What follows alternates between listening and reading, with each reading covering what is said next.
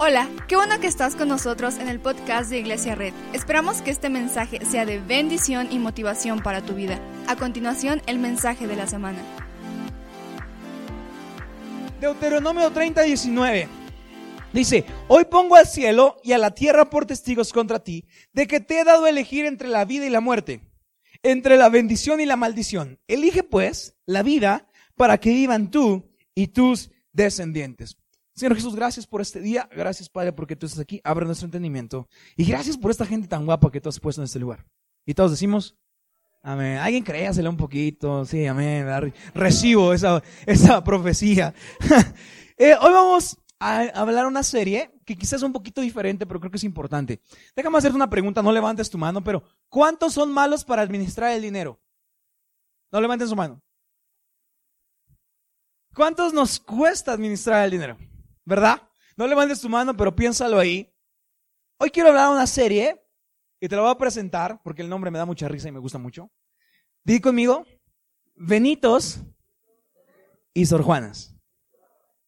La serie del día de hoy, durante cinco semanas, se llama Benitos y Sor Juanas. Y ahora, vamos a hablar de principios bíblicos para administrar correctamente el dinero. Quizá tú ya eres muy responsable para llevar el dinero y está bien pero quizá en un momento eso te puede funcionar. Si no eres muy bueno, si hoy estás viviendo angustia financiera, si estás viviendo algo complicado en tu vida, si sientes que no puedes respirar, estoy seguro que esto te puede ayudar. Entonces, hoy vamos a empezar una nueva serie y Muchas veces nosotros, cuando hablamos de dinero, se, se, complica un poquito el tema, porque no todos somos buenos administradores del dinero. Yo quiero hablarte de esto, no porque yo sea un experto en finanzas, sino porque quiero que aprendamos juntos principios bíblicos para tener riquezas. Ahora, todos vamos de, del ya es viernes me pagaron al oh rayos, ya es lunes. Todos en algún momento hemos tenido dinero, es como que ya, una crepa, pues una crepa, un heladito, pues un heladito, ¿no? Al cine, pues al cine, con combo triple, ¿no? Al cabo que es quincena, ¿no? Y llega el lunes, faltan cinco días para la quincena y estamos estirando lo más que podemos porque no todos somos buenos administradores con el dinero.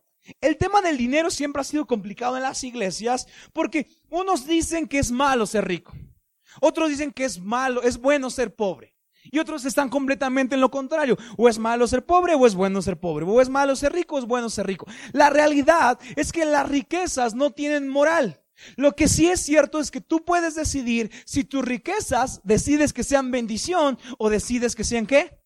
Maldición. Eso sí puedes hacer. Puedes escoger si tus riquezas son bendición o son maldición. Este versículo habla de cómo todo lo que hacemos podemos decidir si es una bendición o una maldición. Y con el tema del dinero es lo mismo. ¿Qué dice la palabra de Dios acerca del dinero? Sabemos que cuando seguimos los principios de Dios, Dios hace la obra, ¿verdad? Cuando ponemos a Dios en primer lugar, Dios hace la obra. Entonces, ¿qué dice Dios acerca de las riquezas? Todos cuando empezamos a ganar dinero, se nos empieza a subir un poquito, ¿verdad? Se nos empieza ahí como, como, ah, sí, ya soy bueno, que no sé qué. Y nadie quiere cambiar su vida por cuestión del dinero. Estoy seguro que todo el mundo conoce a alguien que empezó a ganar dinero y se le subió. ¿Verdad? Empezó a ganar dinero y cambió su vida. Ya no es la cuñada favorita. Ya no es el compadre favorito. Vemos gente que cuando tiene dinero cambia completamente, porque ahí cuando cambia completamente ha decidido llevar su vida por el camino de la bendición, digo de la maldición y no de la bendición. Entonces, ¿las riquezas son buenas o son malas? Ninguna de las dos. Tú decides si para alcanzar riquezas tomas el camino de la bendición o de la maldición. ¿Sí? ¿Estás conmigo? ¿Me van a ayudar a predicar? Ok. Entonces, para que podamos tener prosperidad, necesitamos ser guiados en los principios bíblicos que Dios quiere. Estoy seguro que si ahorita pregunto cuántos quieren ser ricos, todo el mundo va a levantar su mano, ¿verdad? Porque estamos en un mundo donde la felicidad obviamente no la compra el dinero, pero pues sí te da un alivio, ¿no? Entonces yo encontré un patrón que quiero enseñarte el día de hoy acerca de cómo encontrar riqueza. Si quieres apuntar en tu celular, en tu libreta, si quieres este, después escuchar el podcast y escribir, sé que estos principios bíblicos te van a ayudar. Encontré cuatro momentos en los que tenemos que poner nuestra vida para alcanzar riquezas. ¿sí? Entonces, para alcanzar el camino de la bendición y alcanzar las riquezas hay cuatro momentos. El primero es ahora. Di conmigo ahora. después nosotros y ellos. Este camino te va a tomar, te va a llevar desde el momento en el que estás hasta el momento en que podrás cambiar la vida de alguien con lo que tienes. Entonces, va a ser un camino padre, cinco semanas, yo sé que Dios va a hablar a tu vida. Ahora es el momento exacto el que estás viviendo. Ahora es el momento justo en el que estás pasando. Quizá algunos no son ricos, Quizá unos están medio apretados, quizá unos están estirando el dinero más que pueden, quizá unos están un poquito ahogados en deudas, quizá unos acaban de perder su trabajo, quizá algunos los acaban de despedir, quizá algunos acaban de invertir en un negocio y el negocio no está dando. Entonces, ¿qué hago ahora? ¿Qué hago en este momento de ahora? Porque la mayoría dicen, pues ora. Y tú dices, pues sí, pero con oración no, ¿cómo? No, ¿qué hago?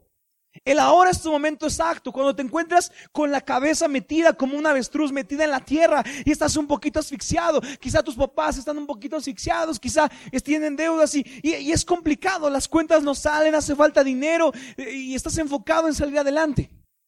En este momento, en esta etapa, es complicado disfrutar la vida, porque solamente estamos enfocados en sobrevivir.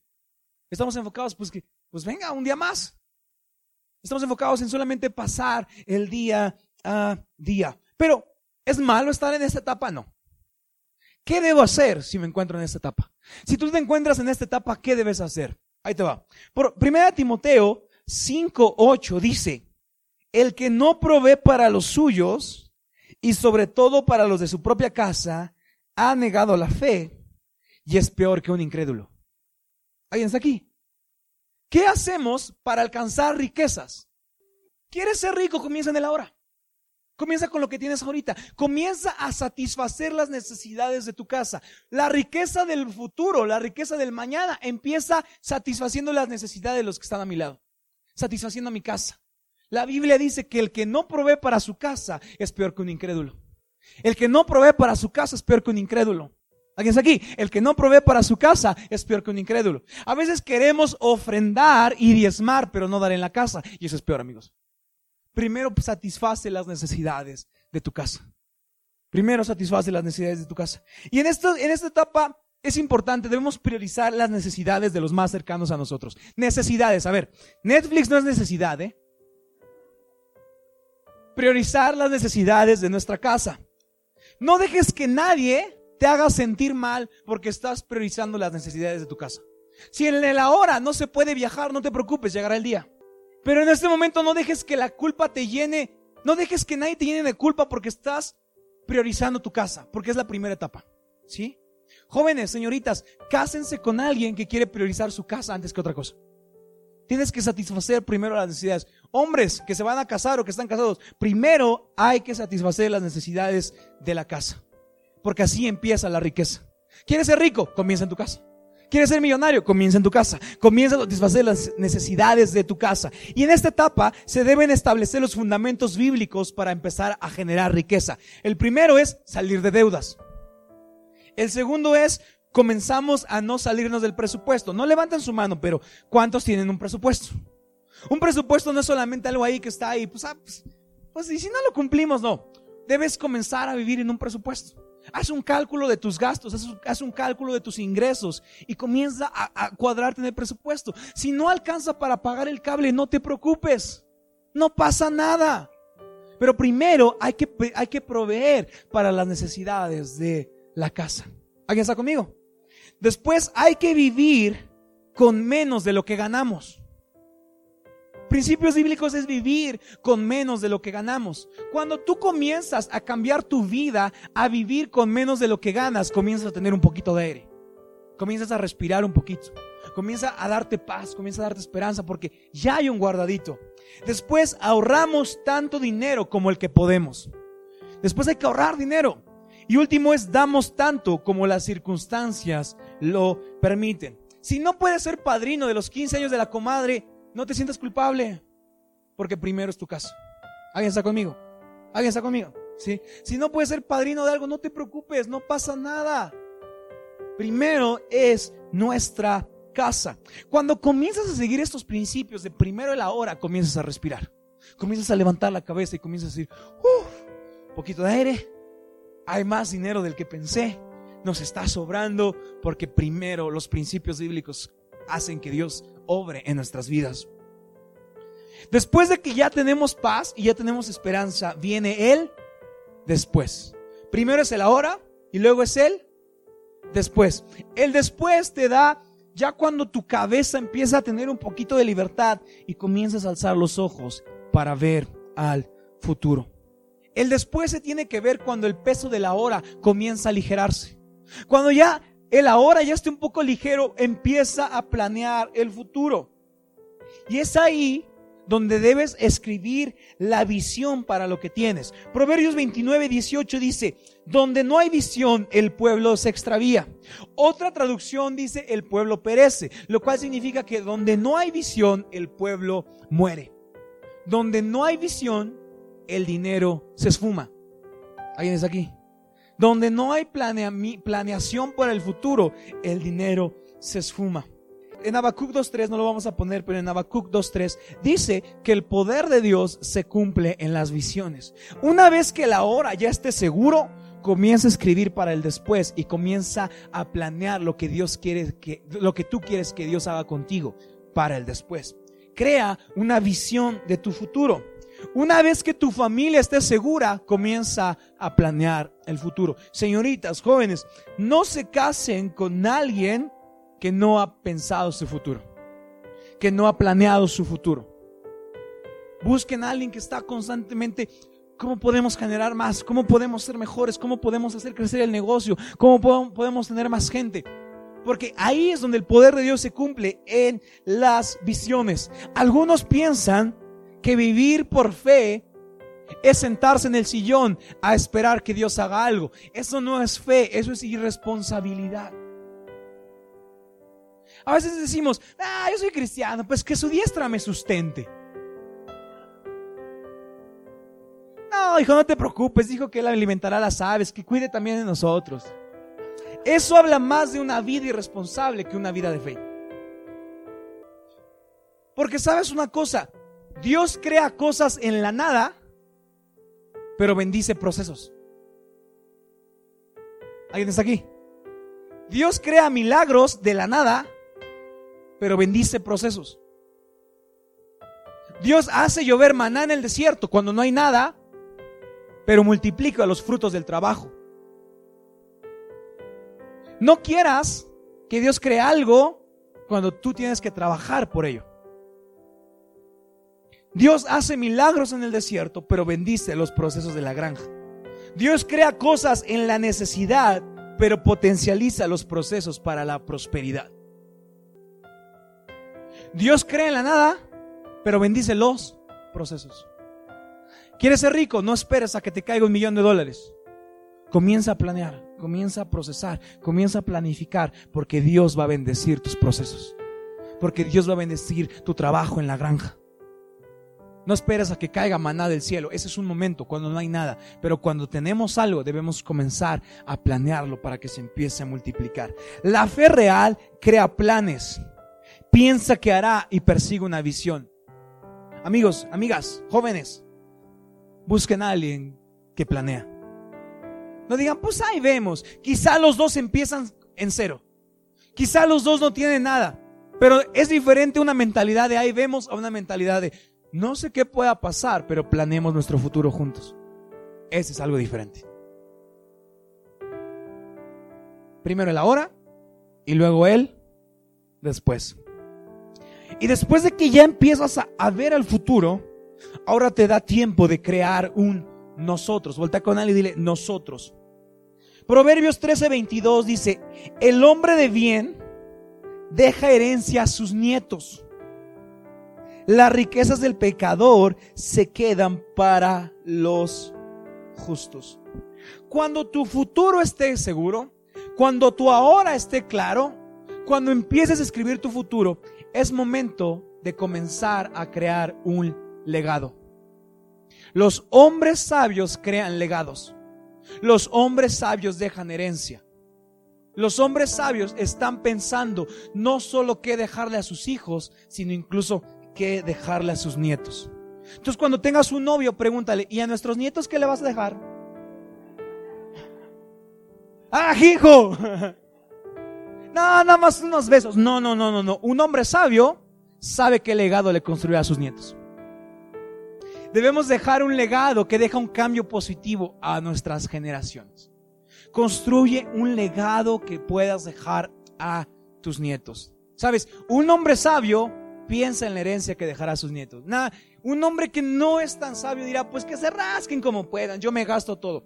No habla tanto de sabiduría con lo que dice la palabra del Señor. Porque un legado deja un cambio positivo a nuestra generación. Recientemente estábamos viendo con mi papá unas fotos y, y creo que es algo común en México que ves familia de tus abuelitos, ves fotos de tus abuelitos y había una pobreza increíble. Y ahorita que estemos acá y que puedas tener un coche, habla de que quisiste cambiar tu legado. Que el lugar donde no, naciste no es el lugar donde vas a morir, porque tienes la bendición de Dios. Es momento de que puedas cambiar tu árbol genealógico. Lo que en donde naciste no es el lugar donde tienes que morir. Puedes cambiar tu árbol, árbol genealógico, pero tienes que pensar en un legado. Y yo disfruto y ustedes disfrutan de un legado que su papá, que su abuelo dijo, no podemos seguir así, vamos a hacer algo. Y a mí me encantaría que tus nietos y mis nietos puedan disfrutar del legado de lo que construimos hoy, cimentando nuestras riquezas en la bendición de Jehová. Pero, ahí les va, nada, nada que ya ves mamá, ya déjame el coche, ya. Porque las, las riquezas se multiplican en las manos de los sabios, pero se desvanecen en las manos de los irresponsables. Entonces, un hombre sabio no solo prepara el legado, prepara al que recibirá el legado. Un hombre sabio no solo construye una herencia, prepara al que recibirá la herencia. Entonces cuando tengas tus ahorros, muchos, poquitos, prepara a tus nietos para que sepan que nunca deben alejar su corazón de Dios. No importa cuánto dinero tengan en el banco. El árbol genealógico no se cambia con el legado que dejamos. El, árbol genealógico se cambia con lo bien que estén preparados a las personas que le dejamos nuestro legado. ¿Alguien aquí? El árbol genealógico no se cambia con el tamaño de nuestro legado. El árbol genealógico se cambia con lo bien preparados, bien cimentados en las promesas de Dios que está la gente a la que le dejaremos el legado. Proverbios 22, 6 dice, instruye al niño en el camino correcto y aún en su vejez no lo abandonarán. Sabes, yo creo que si pones a Dios en medio de tus riquezas, eh, hoy es el momento que se pueden romper malos hábitos y malas decisiones de tu familia. Podrás salir de deudas. Podrás prestar y no pedir prestado. Tendrás un negocio que llenará de empleos a toda tu comunidad. Irán contigo y verán tu, tu, tu, empresa, verán tu negocio como la punta y dirán, ¿por qué? No entiendo por qué lo hace, porque la bendición de Jehová está en nosotros.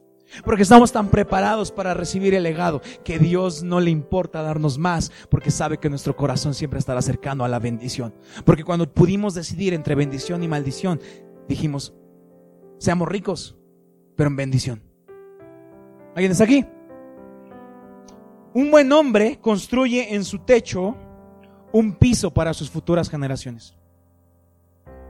No importa cuántos años tengas, si eres hombre o mujer, pero que tus generaciones estén, estén, pisen en el techo más alto que puedes construir. Esfuérzate con todo.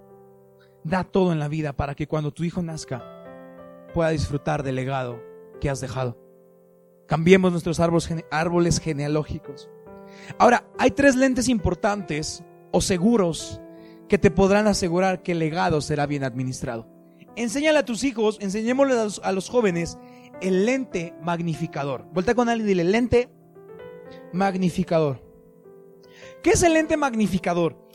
El dinero no te hace. El dinero magnifica lo que eres. Lo voy a repetir. El dinero no te hizo malo. Magnificó lo que eras. Si creamos hijos o hijas berrinchudas, cuando tenga dinero no se le va a quitar.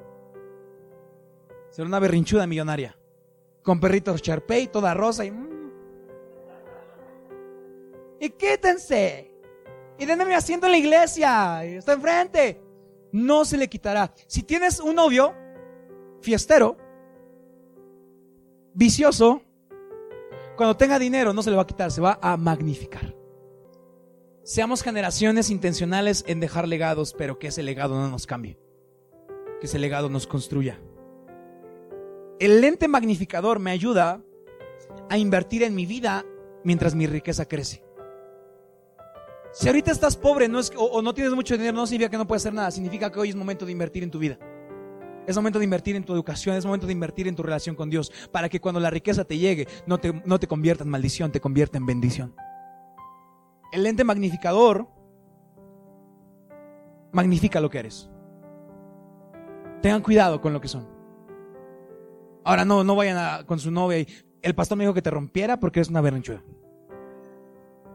Y cuando tengamos mucho dinero, no quiero que ensucies mi coche. No, no, no quiero decir eso. Dile, hey, ¿quieres construir un futuro conmigo? Hay que cambiar primero para que cuando nuestro futuro llegue estemos listos.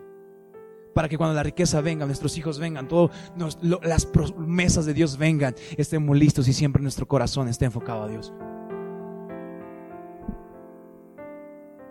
Segundo, lente administrador. Vuelta con nadie y dile, lente de administrador, no de dueño. Debemos entender que en Salmos 24.1 dice, del Señor es la tierra y todo cuanto hay en ella, el mundo y cuantos lo habitan. Sabes, cuando entiendes que el todo es del Señor, tu perspectiva acerca de tus posesiones cambia. Lo que tengo ahorita es porque Dios me lo ha dado es por gracia de Dios.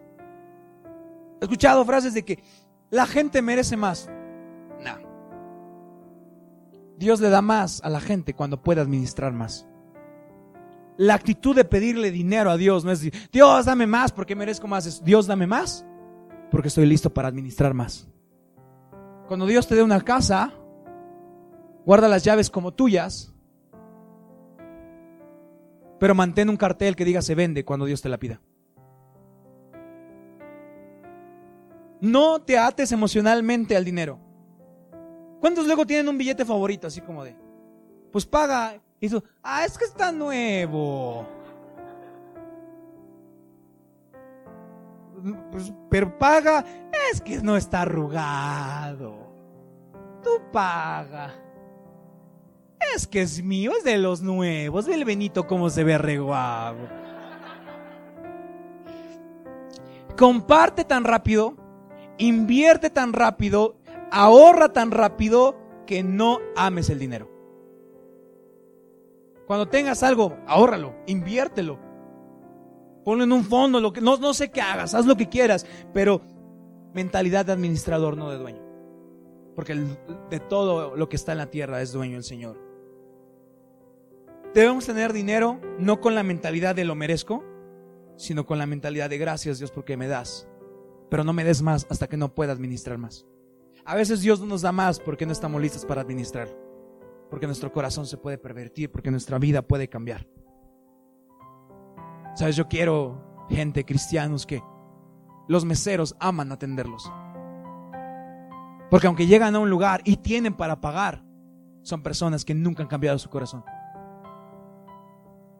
Yo quiero cristianos y gente que tiene el mejor coche disponible y no se le andan metiendo a todos porque su corazón no ha cambiado. Las, riquezas son malas, no. Tú escoges si escoges el camino de bendición o el camino de maldición. Y tercero, el lente de la comunidad. Vas a gastar en lo mismo que gasta la gente con la que más te juntas. Si te juntas con gente que, tiene algún vicio, vas a, vas a, algún momento vas a gastar en eso. Si gastas en gente que, que está enfocado en lujos y no en legados, vas a, vas a enfocar mucho en eso. Ahora, no digo que, que los lujos sean malos, que no, no, no. Digo que debe ser un proceso porque Dios bendice los procesos. Lente de la comunidad. Voltea con dile, lente de la comunidad. Con lo que te juntes, con la gente que te juntes, vas a gastar en eso. Si te juntas con gente sabia que sabe cuidar su dinero, te vas a volver sabio al cuidar su dinero. Si te juntas con gente que despilfarra, probablemente te llenes de, sentimientos de despilfarro. Seamos hijos, seamos jóvenes,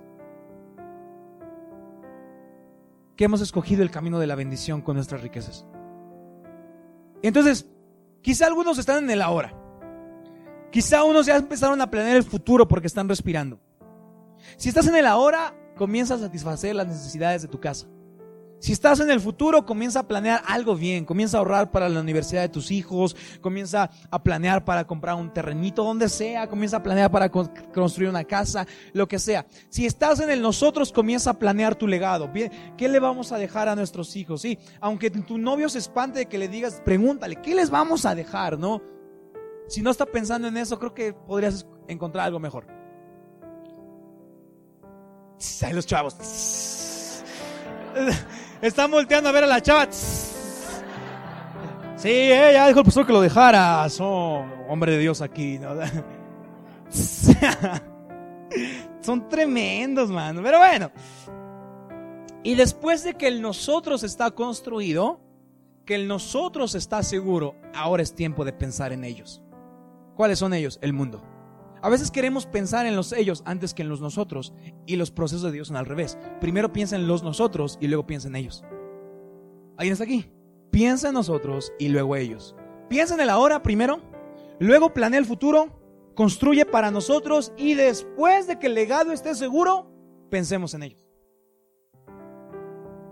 ¿Otra vez? Piensa en el ahora, satisface las necesidades del ahora Después, cuando el ahora está seguro, planea tu futuro. Cuando tu futuro ya tiene una visión, construye un legado. Cuando tu legado se está tomando forma, ahora sí ya piensa en los demás, en ellos. Porque sabes, ¿se sabe la historia del buen samaritano? ¿Sí?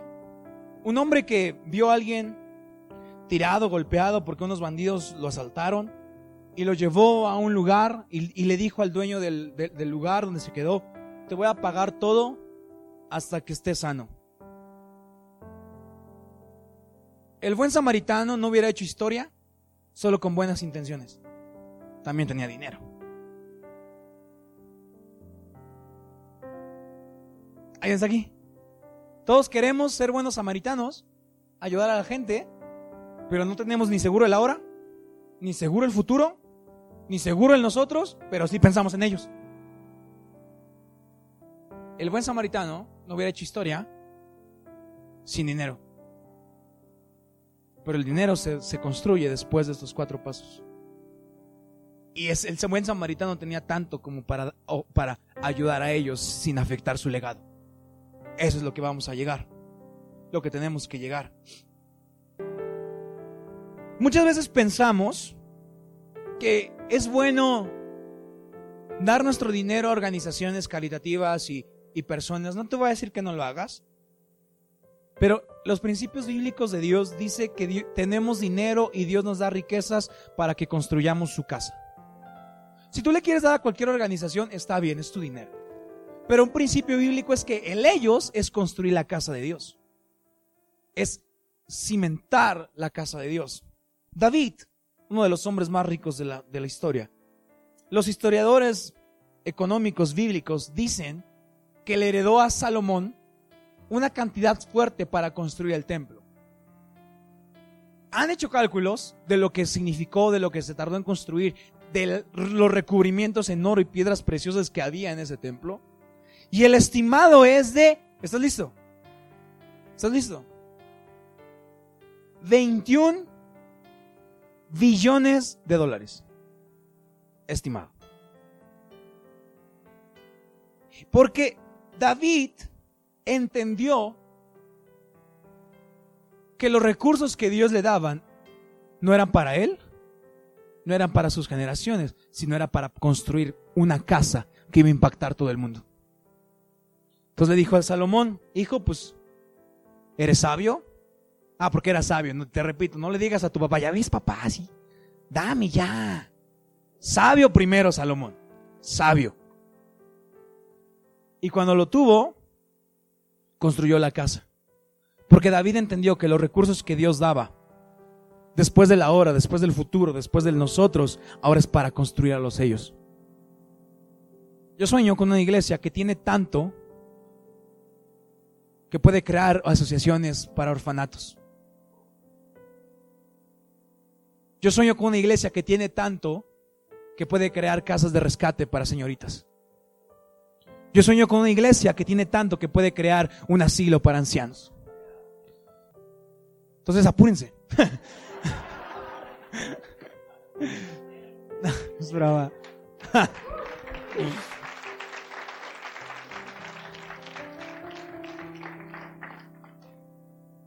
Construyamos un legado, pero decide qué legado vas a construir. ¿Un legado de bendición o un legado de maldición? Ahora, piensa en el futuro.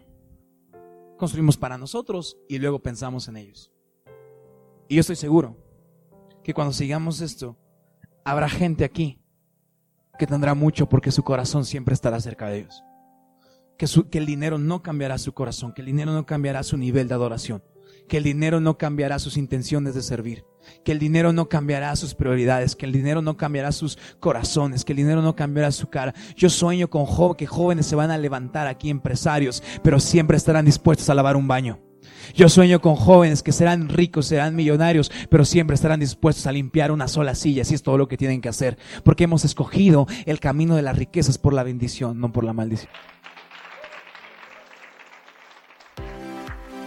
Muchas gracias por acompañarnos. Subimos contenido semanalmente, así que suscríbete y síguenos en redes sociales. Te dejamos los links en la descripción. Nos encanta pasar tiempo contigo, así que si estás en Tlaxcala no olvides visitarnos este domingo.